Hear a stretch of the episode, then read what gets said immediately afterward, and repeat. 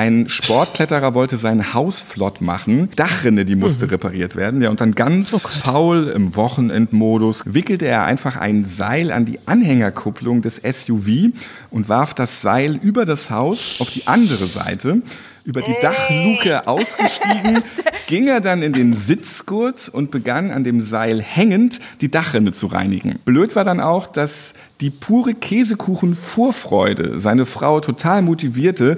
Sie ist natürlich in den SUV eingestiegen. Als sie losfuhr, wurde der Kletterer einmal quer über das Haus gezogen vorbei am Schornstein, über die Dachspitze, runter auf die andere Seite zum harten Terrassenboden. Am Blitzableiter lang. Alles mitgenommen, derber Aufschlag.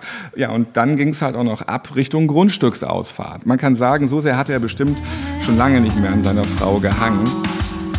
Herzlich willkommen zum Mutmach-Podcast von Funke mit Suse, Paul und Hajo Schumacher. Heute ist Mutmach Mittwoch mit prominenten Expertinnen und anderen klugen Leuten, die uns ein bisschen schlauer machen. Der Mutmach Podcast auf iTunes, Spotify und überall, wo es Podcasts gibt.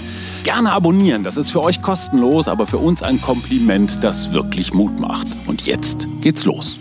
Hallo und herzlich willkommen. Hier sind wieder Hajo und Suse Schumacher mit dem Mutmach-Podcast und heute in einer sehr besonderen Konstellation, denn wir sind zu viert. Wer ist denn noch da? Ralf Potzus und Ann-Kathrin Karg. Äh, die beiden sind zusammen, auch wenn man das am Namen nicht hören kann.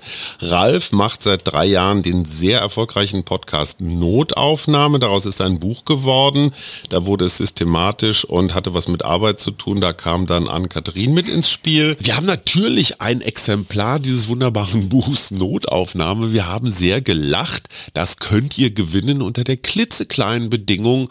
Schickt uns doch bitte eure bizarrste, lustigste, abgefahrenste Arzt, Ärztin Notaufnahmengeschichte. Dann geht das in die Verlosung und viel Erfolg. Liebe Ann-Kathrin, wenn ihr das in einem Satz beschreiben solltet, was ist das Besondere?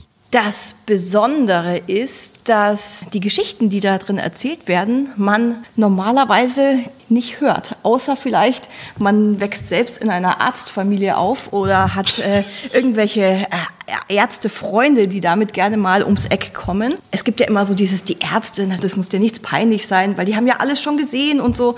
Und trotzdem gibt es eben Geschichten, die auch für langgediente Ärzte so skurril, lustig, interessant sind, dass sie die natürlich auch gerne mal erzählen möchten. Das ist ja das Besondere und so fing der Podcast ja auch tatsächlich an. Ich habe mich ja gefragt, als ich das gehört habe, wie kommt ihr denn eigentlich an all diese GesprächspartnerInnen? Ja, das liegt daran, dass ich in die Arztfamilie eingeheiratet habe, ähm, Ann-Kathrin zur Frau nahm. Und da habe ich natürlich als Hypochonder gedacht, Jackpot-Situation, weil da sind so viele Medizinerinnen und Mediziner. Es ist eine totale Großfamilie. Da gibt es Kardiologen, Allgemeinärzte, sogar Tierärzte. ich habe mir gedacht, super, super praktisch. Das ist für mich das Beste, was passieren kann einfach. Immer ein Arzt zur Verfügung rund um die Uhr. Und dann ähm, ja, wurde ich auf den Boden der Tatsachen hart geworfen, weil ich dann erstmal gemerkt habe, dass Mediziner Familienangehörigen eigentlich gar nicht helfen. Da muss schon dein Arm ab sein, die Blutfontäne rausschießen. Dann stehen sie langsam auf und gucken sich das mal an. Und das war für mich dann natürlich äh, wirklich entsetzlich. Und dann hat Ann-Kathrin ähm, die Medizinergene geerbt. Sie ist Journalistin und keine Ärztin, aber sie ist dann ähnlich hart, wenn ich mal wieder einen Knubbel an meinem Knie entdecke oder meine, mein Muttermal hat sich dezent äh, verändert, äh, dann bekomme ich nicht die Empathie und die Liebe, die ich finde, ich verdiene, wenn ich das gerade schreckhaft entsetzt feststelle. Ralf sagt aber auch so Sachen wie, ich glaube, ich bekomme leichte Halsschmerzen. Da weiß ich dann, also ich halte mich schon für einen empathischen Menschen, aber irgendwo hört es dann auf. Wir reden ja über Gesundheitssystem immer unter dem Aspekt Fallpauschalen, äh, Ärzte, Ärztinnen, die keinen Bock haben oder Pflegerinnen, Pflegepersonal, die abhauen. Also wir gucken das immer so von der medizinischen Seite an. Ralf ist doch vielleicht ein Musterbeispiel dafür, dass das Problem des Gesundheitssystems auch der Patient ist, oder?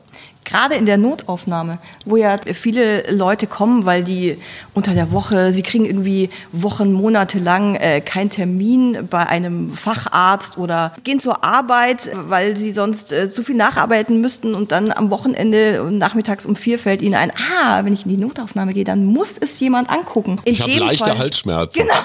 Ich gehe mal in die Notaufnahme. ja, Das ist natürlich wirklich ein Problem, wobei in dem Buch geht es schon um knackigere Fälle.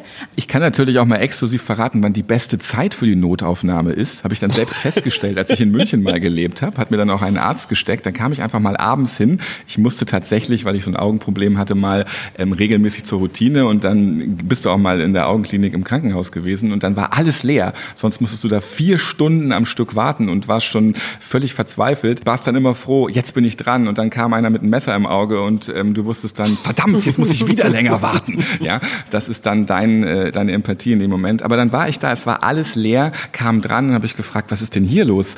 Und dann hat der Arzt ähm, völlig begeistert gesagt, Bayern München, Champions League, da ist die Notaufnahme immer leer. Aber tatsächlich kann dir ja auch passieren, dass der Arzt gerade selber guckt und gar nicht vor Ort ist und du dann noch ein paar Stunden warten musst, bis er kommt, oder? Irgendein armer Tropf ist ja immer da in der Notaufnahme. Äh, bei Suses Entbindung war es so, dass der entbindende Arzt kam direkt aus dem Kino, ne? Der war, ja, und der hat Schindlers Liste angeguckt. Der hatte Schindlers Liste Überlänge. angeguckt und, und ja, Suse musste noch ein bisschen zusammenkneifen, damit er das Ende noch mitkriegt. Jetzt denkt man ja bei Notaufnahme sofort wirklich so an Abbebeine, schwerer Unfall und so weiter. Und will man das denn auch wirklich hören oder was sind das für Geschichten, die ihr da genau, habt? Genau, jetzt mal die ekligsten Geschichten die ekligsten. Also wir gehen gleich ins Eingemachte, ins Blutige. Absolut. Ja, das ja. kann man tatsächlich auch humoristisch machen, weil das ist ja für zum Beispiel Chirurgen in der Notaufnahme der absolute Alltag. Die sind ja deswegen mhm. nicht andere Menschen. Die lachen wie du, wie ich und ähm, auch im Job und auch bei den Fällen, den sie haben, kann es halt einfach sehr lustig zugehen. Also ein Beispiel, äh, eine behandelnde Ärztin ist im Schockraum. Schockraum, da sind die Fälle, wo es wirklich auf Leben und Tod ankommt. Mhm. Da sind alle sehr angespannt und sie war gerade dabei, einen Patienten zu reanimieren. Da ging es also auch wirklich um eventuell den letzten Atemzug und das hatte sie schon minutenlang gemacht, war da in Action und dann ist ihr auf einmal die Hose runtergerutscht. Ähm, alle anderen Kollegen stehen daneben und fangen an zu lachen, weil es super lustig ist. Niemand hat auch nur dran gedacht, der armen Frau mal die Hose hochzuziehen oder zu helfen. Sie war in ihrem Rhythmus der Reanimation, hat weitergemacht, stand da halt in Unterbüchs im Schockraum vor ihren ganzen Kollegen und die fanden das sehr unterhaltsam. Ablösung, nächster hat weiter ähm, reanimiert und sie konnte sich die Hose wieder hochziehen. Und das ist dann in dem Moment, wo der Mensch da, der da auf dem OP-Tisch liegt, auf Leben und Tod kommt es an, kämpft, trotzdem natürlich lustig.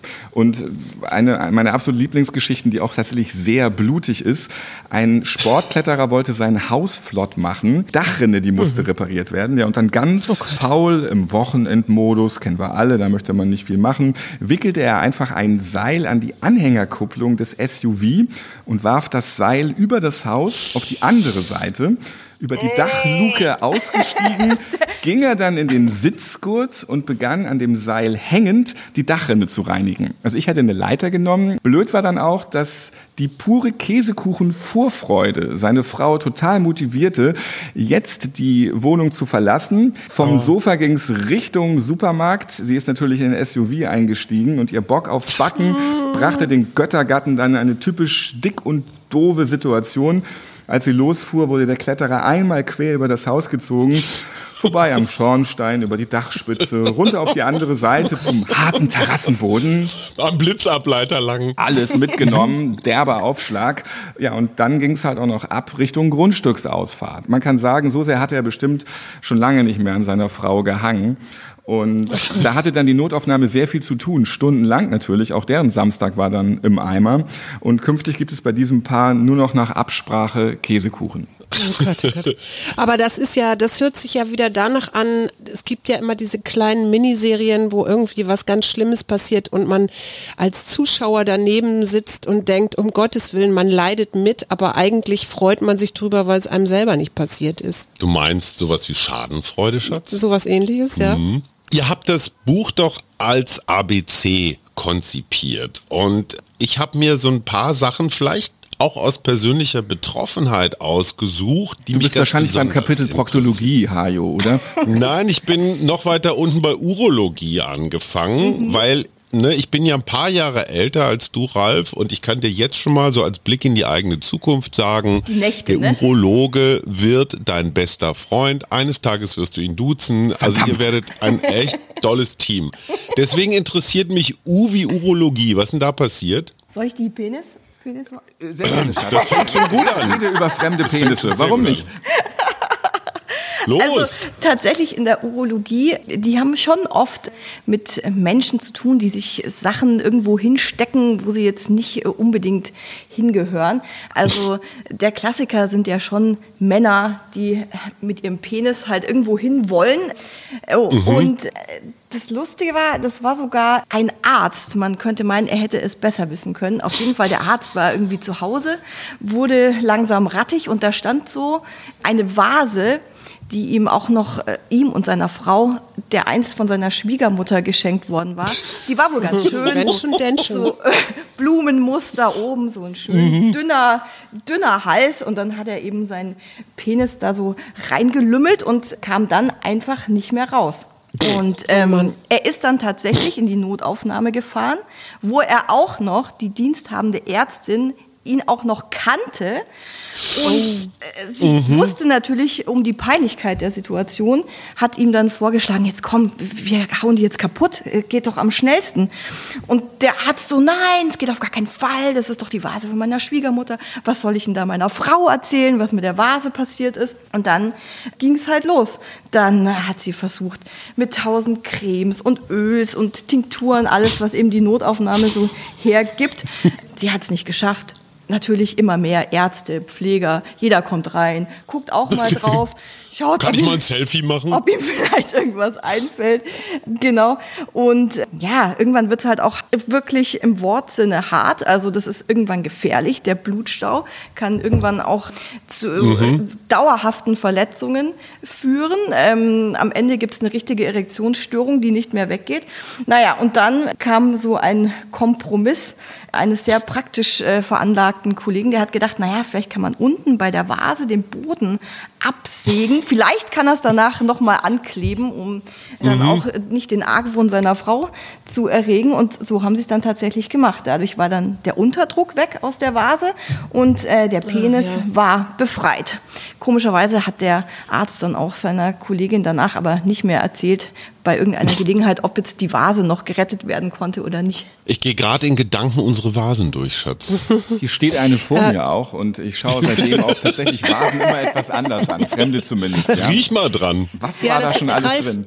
Ralf, das würde ich jetzt wirklich gern mal von dir wissen. Was macht das denn eigentlich mit dir als Hypochonder, wenn du diese ganzen Geschichten so hörst? Ja, das ist hervorragend. Du musst dir vorstellen, ich weiß dann ja immer, es gibt Menschen, denen geht es viel schlechter als dir. Das beruhigt dich dann natürlich wieder ungemein, ja. Äh, und du merkst halt auch, es gibt halt einfach Situationen und Dinge, damit muss ich mich gar nicht beschäftigen. Also ich würde zum Beispiel nicht auf die Idee kommen, jetzt mich irgendwie kopfüber da beim Haus runterzulassen, um eine Dachrinne zu reinigen.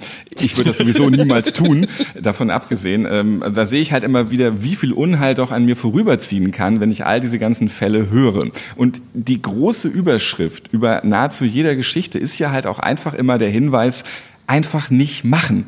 Das sollte man sich wirklich fürs Leben ja. merken. Wenn oben die Birne in der Lampe kaputt ist und in der Nähe steht mhm. eben nur der klapprige Drehstuhl rum, einfach mhm. nicht machen. Ganz oft äh, mhm. äh, hilft dieser Satz vor der Notaufnahme und eben auch, wenn der Ansaugstutzen vom Staubsauger lüstern herüberwinkt, einfach nicht machen. Stopp, da muss ich eine Geschichte loswerden. Ich weiß nicht, ob die stimmt, aber sie ist einfach herrlich. Sie stand, glaube ich, mal im Spiegel.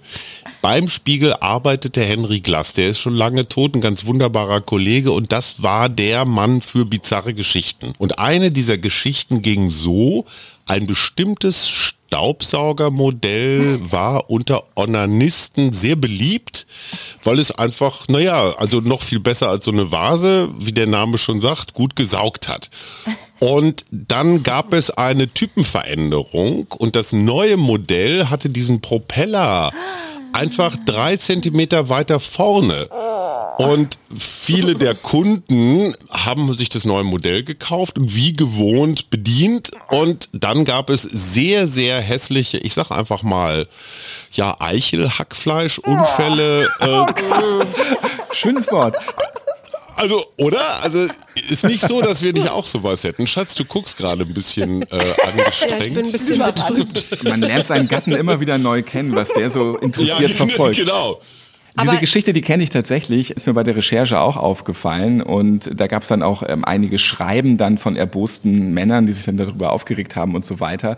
Generell sollte man einfach seinen Lümmel nirgendwo reinlümmeln. Es ist halt einfach so. Es kann oh. immer schiefgehen, gerade beim Staubsauger. Einfach nicht machen. Dumme Idee, einfach nicht machen. Und ähm, wenn man sich eine, einen Supermarktbesuch, man sieht eine perfekte Gurke, gibt dann noch andere Öffnungen, ähm, was man damit machen kann, sagt sich, wunderbar, das ist meine Abendbeschäftigung heute, nur nicht als Salat.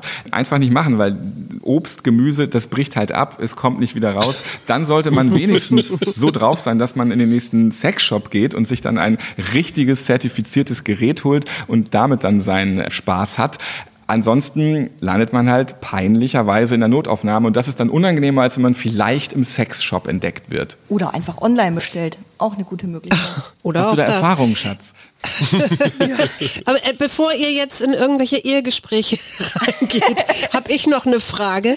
Und zwar, du wirst ja dann wahrscheinlich, oder ihr werdet dann ja wahrscheinlich auch mit vielen Menschen eben in der Notaufnahme sprechen, die wahrscheinlich auch eure teilweise Hörer innen sind. Was kommen da so für Feedbacks? Also freuen die sich, dass da endlich mal jemand auch mal ihre Perspektive beleuchtet? Ja, auf jeden Fall. Wir haben es bei Notaufnahme auch schon gemacht, dass man das umdreht, dass eben jetzt auch mal die Hörerinnen und Hörer mal erzählen können, was haben Sie denn eigentlich äh, beim Arzt, bei der Ärztin erlebt? Oder können die das bestätigen, dass Sie auch einen peinlichen Vorfall hatten? Und das war dann ganz interessant. Viele haben dann selbst über ihre peinlichen Geschichten geredet, aber einige haben halt auch mal ein paar Knallerärzte benannt, äh, die dann natürlich mhm. auch dann Fehler gemacht haben. Da gibt es die Geschichte, dass ähm, drei Ärzte eine Schusswunde im Oberschenkel nicht entdeckt haben und immer dachten, das ist die Klammer von dem Röntgenbild. Dabei hat dann der vierte Arzt festgestellt, nein, Leute, das ist ein Einschussloch und wir müssen die jetzt echt behandeln. Also da gibt es dann sehr merkwürdige Geschichten wie zwei ähm, im Aufwachraum aufwachen, zwei Mädels und die eine äh, fühlt sich irgendwie ein bisschen unwohl, kann noch nicht so richtig für sich entscheiden, was ist da eigentlich los, wird dann irgendwann richtig wach und stellt fest, sie hat eine falsche Unterbuchs an. Die andere wird dann oh wach oh und ähm, sie fragt gleich, was haben Sie für eine Unterhose an? Die guckt nach, oh Gott, das ist nicht meine. Und dann konnte man sich halt auch so mal im Aufwachraum austauschen, im doppelten Wortsinn. Die Geschichte ist auch im Buch. Also da passieren halt auch mal Dinge, wo Ärzte daneben liegen. Ja? Sind das die beiden Geschichten Aufwachraum und Jagdambulanz? Ja, ähm, Jagdambulanz. Ah, das ist schade. Die hatte ich mir beide ausgesucht. Nee, ähm, aber dann musst du jetzt noch eine. Es gibt noch andere. Also es, es gibt ja noch mehrere ah, zu ja. Das war nicht Jagdambulanz. Jagdambulanz das war das nicht. Jagdambulanz. Nee, nee, aber Jagdambulanz möchten wir schon auch gerne ja, wissen. Ja. Weil meine Frau ist nämlich große Waldfreundin, aber auch große Tierfreundin. Und die würde am liebsten auch jedes. Streitet jedes, sich immer mit Jägern. Jedes Wildschwein noch äh, liebkosen, obwohl die hier alles niedertrampeln und niederfressen. Insofern Jagdambulanz. Laptop-Taschen klauen. So, also Jagdambulanz. Hoffentlich irgendwas mit einem toten Wildschwein. Der Jäger, oh. der ähm, auch wegen des Wildschweinbratens ähm, sich nochmal genau erkundigen wollte. Ah, das war der Rehbock. Also, das war auf der Kardiologie. Ein Jäger wird eingeliefert, direkt aus dem Wald, hat auf dem Hochsitz sitzend einen Herzinfarkt bekommen. Er landet also in der Notaufnahme. Er kriegt sofort so einen Herzkatheter eingesetzt, ist noch äh, auf der Intensivstation und irgendwann, es war mitten in der Nacht, kommt sein Vater. Und ähm, er trifft also den Arzt, der seinen Sohn gerade operiert hat und fragt, wo er ist. Und der Arzt geht mit ihm hin, besucht ihn gleich und der Vater sieht seinen Sohn und sagt, hast du ihn erwischt? Und der Sohn so, hä, was? Wen, wen, wen habe ich erwischt? Ja, hast du ihn erwischt? Den Bock. Und, er, und der Sohn so, hä, was ist? Er meinte, den Rehbock, hast du den Rehbock erwischt? Und der Sohn so, ah ja, ja, ja, hab ihn erwischt. Und dann der Vater gleich so, und hat ihn jemand abgeholt? Und der Sohn auch so, ja, ja, hat ihn jemand abgeholt. Die Tiere müssen natürlich dann immer gleich aufgebrochen Klar. und weiterverarbeitet werden, damit da nichts verschwendet wird. Und dann, als der Vater das wusste, war er ganz beruhigt und hat gesagt, Ah gut, okay, Sohn. Und äh, jetzt sag, wie geht's dir? und es war auch gar nicht weniger herzlich gemeint. Er war wirklich besorgt um seinen Sohn, aber das war halt so, die dringenden Fragen musste, mussten halt zuerst äh, geklärt werden. Ja, Beute geht vor. und im Kapitel Jagdunfälle, da wird auch gerade für mich als Hypochonder sehr interessant äh, beschrieben, was für Krankheiten, Keime, Bakterien bei Jägern so lauern. Die haben da mit äh, ja, ganz vielen Geschichten zu tun, wenn sie dann da zum Beispiel so einen Braten vorbereiten oder es so zerlegt wird oder es gibt auch so Würmer und Parasiten, die dann den Körper befallen können. Alles nicht so schön und deswegen überlege ich mir immer, wenn ich in so einer Bar sitze und dann wird ja die Erdnussschale gereicht, ich lehne dann dankend ab, weil ich denke, da ist vielleicht ein Jäger irgendwo hier im Raum, der da schon reingegriffen hat und ich habe keinen Bock auf irgendwelche Mitbewohner in meinem Körper. Dabei, dabei höre ich immer von den Jägern, dass sie doch Vegetarier sind. Ja, ja. Weil doch das Wildfleisch, weißt du, das ist so biorein, ne? da ist kein, kein Gramm Antibiotikum oder irgendwas drin und es ernährt sich draußen in der freien Natur. Das ist doch alles irgendwie vegetarisch. Interessant. Aber habt ihr eigentlich eine bestimmte Sorte von Ärzten oder Ärztinnen ausmachen können, denen besonders viele Missgeschicke passen? Na, Humor haben sie ja alle. Ich, ich frage aus einem bestimmten Grund. Also, äh, Ann-Kathrin, vielleicht kannst du mir das erklären. Mhm. Warum wird ein Mensch Anästhesist oder Anästhesistin? Warum studierst du jahrelang, also letztendlich hast du eine jahrzehntelange Ausbildung, nur um Leute in den Tiefschlaf zu befördern mit irgendwelchen wahrscheinlich illegalen Mitteln? Das sind doch eigentlich Junkies, die an den Giftschrank wollen. also das ist meine Theorie. die gerne mal am Propofol schnüffeln, meinst du? ja, Michael Langeweile? Jackson kann nicht irren. Ja. So. aber, aber gibt es so eine Sorte Ärzte, wo man weiß, oh, oh, oh, lassen wir mal lieber die Finger von? Oder ziehen sich eure Fälle durch alle Ressorts? Also ich glaube tatsächlich, ich weiß jetzt auch nicht, Anästhesist, wenn man so drauf guckt, von außen kommt es einem jetzt nicht so wahnsinnig spannend mhm. vor, oder? Man denkt auch so, naja, was fragt der schon? Der fragt, wie viel wiegen sie? Tatsächlich müssen die sehr genau darauf achten, was die Patienten sonst so treiben. Also wenn jetzt einer mhm. zum Beispiel zu Hause jeden Tag drei Flaschen Wodka trinkt, braucht er natürlich eine ganz andere Dosis als einer, der alle drei Wochen mal am Bier nippt oder so. Ich weiß nicht, irgendwie finde ich es schon ein ziemlich verantwortungsvollen Zweig so. Das sind immerhin die letzten, die der Patient, der ja normalerweise relativ viel Schiss hat wahrscheinlich, wenn er da gerade so ja. liegt, dann kommt der Anästhesist und sagt, so, jetzt beruhigen Sie sich mal, ich passe auf Sie mhm. auf. So eine Situation hatte ich tatsächlich selber schon mal und es stimmt, wenn da ein netter, empathischer Mensch steht und der sagt zu dir, ich passe jetzt auf Sie auf dann macht es schon mit einem was. Also ich finde ja. das gar nicht so schlecht. Wenn ich jetzt denke, so, mhm. boah, was ist denn wirklich hart, dann würde ich schon an die Proktologen denken, ehrlicherweise. Ich kenne ein paar ganz nette. das sind mehr so die Heimwerker. Ich, ich hätte mal, Chi ich, also ich hätte so mal Chirurgen gesagt. Chirurgen? Ja. Ich denke, Orthopäden sind so die am wenigsten jetzt angesehen. schmeißen wir alle mal so rein. Egal, jetzt Zahn, haben wir sie alle Zahnärzte genannt. Ärzte natürlich. Also äh, wenn du auch selbst Mediziner mhm. fragst, äh, wo bist du am, am unbeliebtesten, äh, wo möchtest du nicht hin, dann kommt gleich immer Zahnarzt. Ja, Hirnchirurg finde ich auch problematisch. Da möchte ich auch nicht gerne hin. Also die klassische Anästhesistengeschichte ist ja immer, die gucken einen dann so ein bisschen mehr oder weniger warmherzig an. Ne? Ich passe jetzt auf sie auf, das sind die Guten. Die anderen erzählen eher so Geschichten wie, boah, gestern habe ich aber auch ganz schön lange gezecht. Und dann sagen sie, du sollst bis drei zählen und bei 33 zählst du immer noch und dann weißt du, hm, entweder ist mit mir was nicht in Ordnung oder mit Der dem Anästhesist. Anästhesist schläft inzwischen. Der Anästhesist hat sich schon mal hingelegt. Gibt solche Geschichten auch, also dass Leute zum Beispiel sich einfach gegen so eine Betäubung gewehrt haben?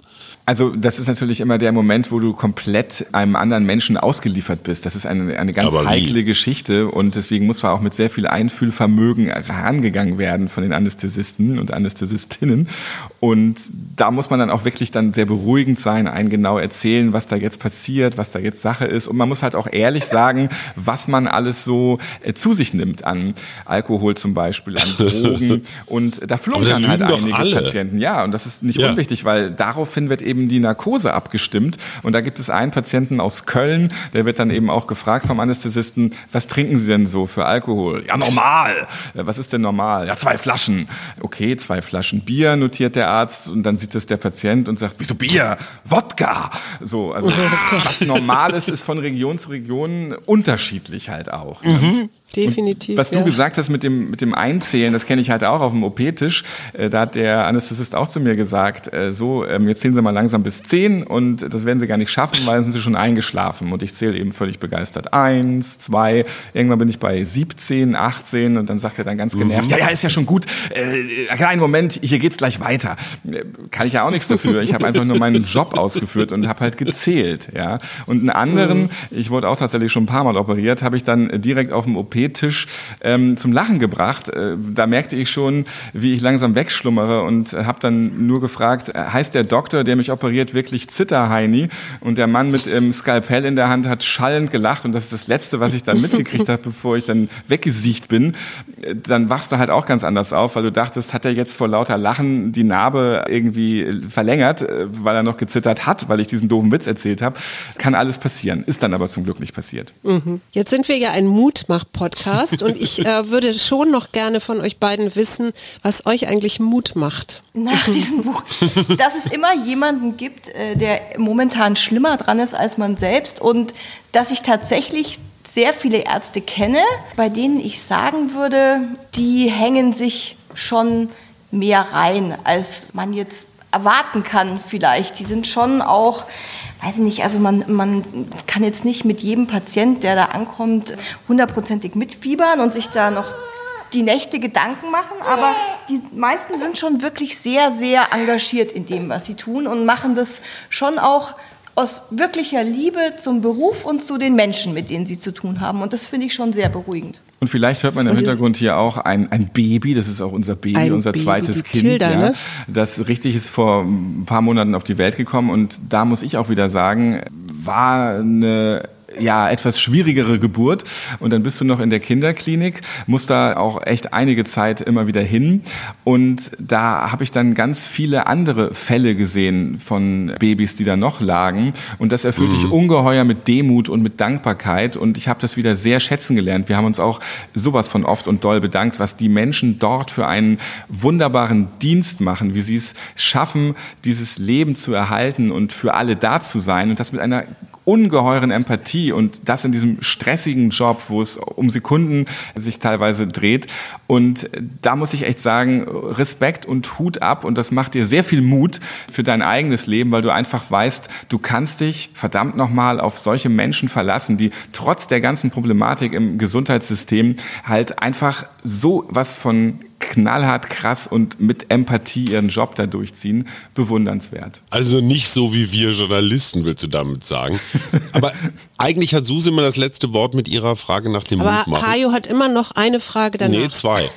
Ja, aber ich möchte ja auch noch mal wissen, was die Psychologin denn schon mit Patienten Lustiges erlebt hat. Suse, gibt's da was? Kommen wir gleich zu. Aber wenn Karl Lauterbach bei euch anruft und sagt, Mann, äh, hier Ralf und, und an Kathrin, ihr habt, habt jetzt Buch gemacht, Podcast gemacht, ihr kennt jetzt die Branche so gut wenn wir das Gesundheitswesen ein klein wenig oder ein bisschen mehr reformieren, wo würdet ihr ansetzen? Also habt ihr irgendwo einen Punkt gesehen, egal ob das Ärzte, ob das Pflegepersonal war, wo ihr sagen würdet, darunter leiden alle, das wäre so ein Quick Win, wo wir für alle was, was nach vorne bringen würden? Es ist der Stress und es ist die Zeit. Du, du musst einfach so viel, so lange unter Stress dort arbeiten und beschäftigt sein. Mhm. Und das muss einfach anders werden.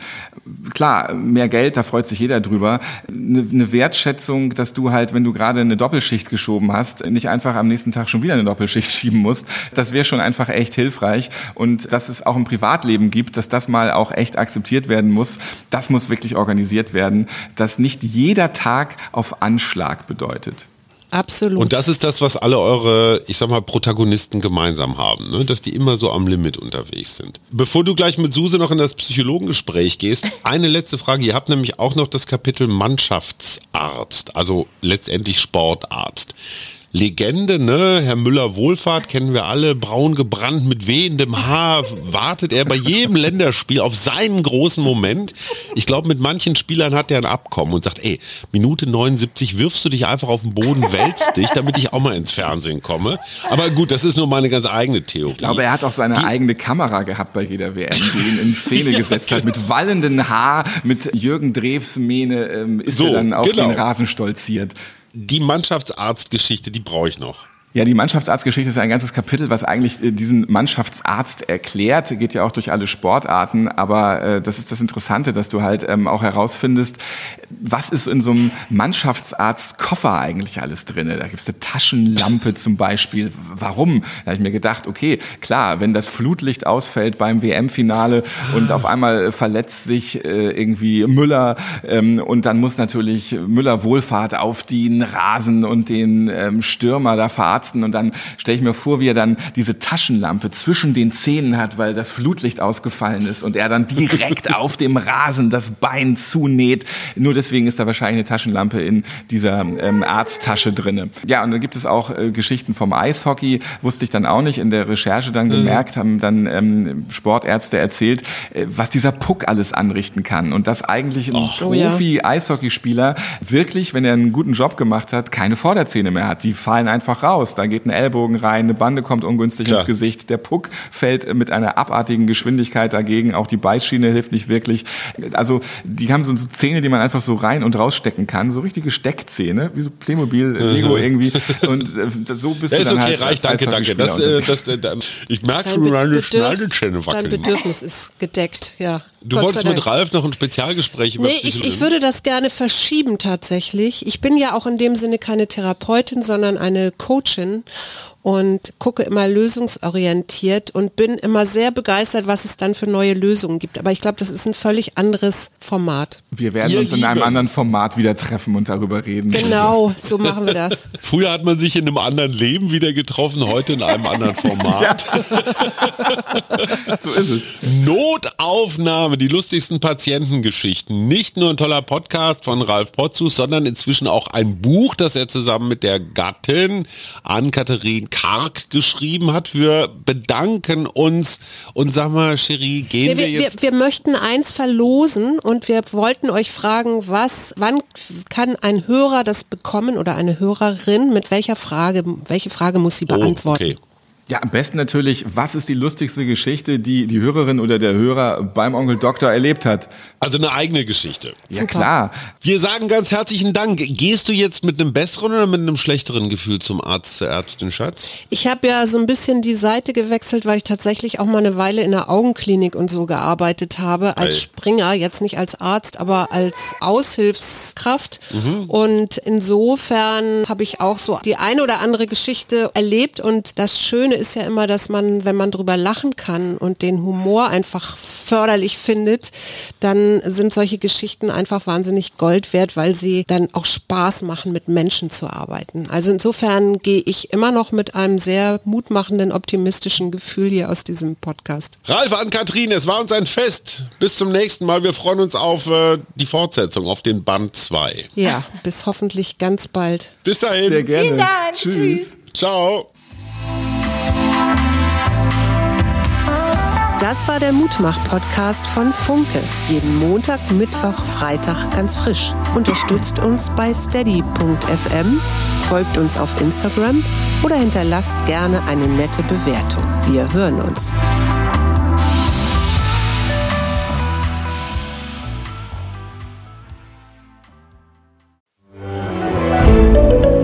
Ein Podcast von Funke.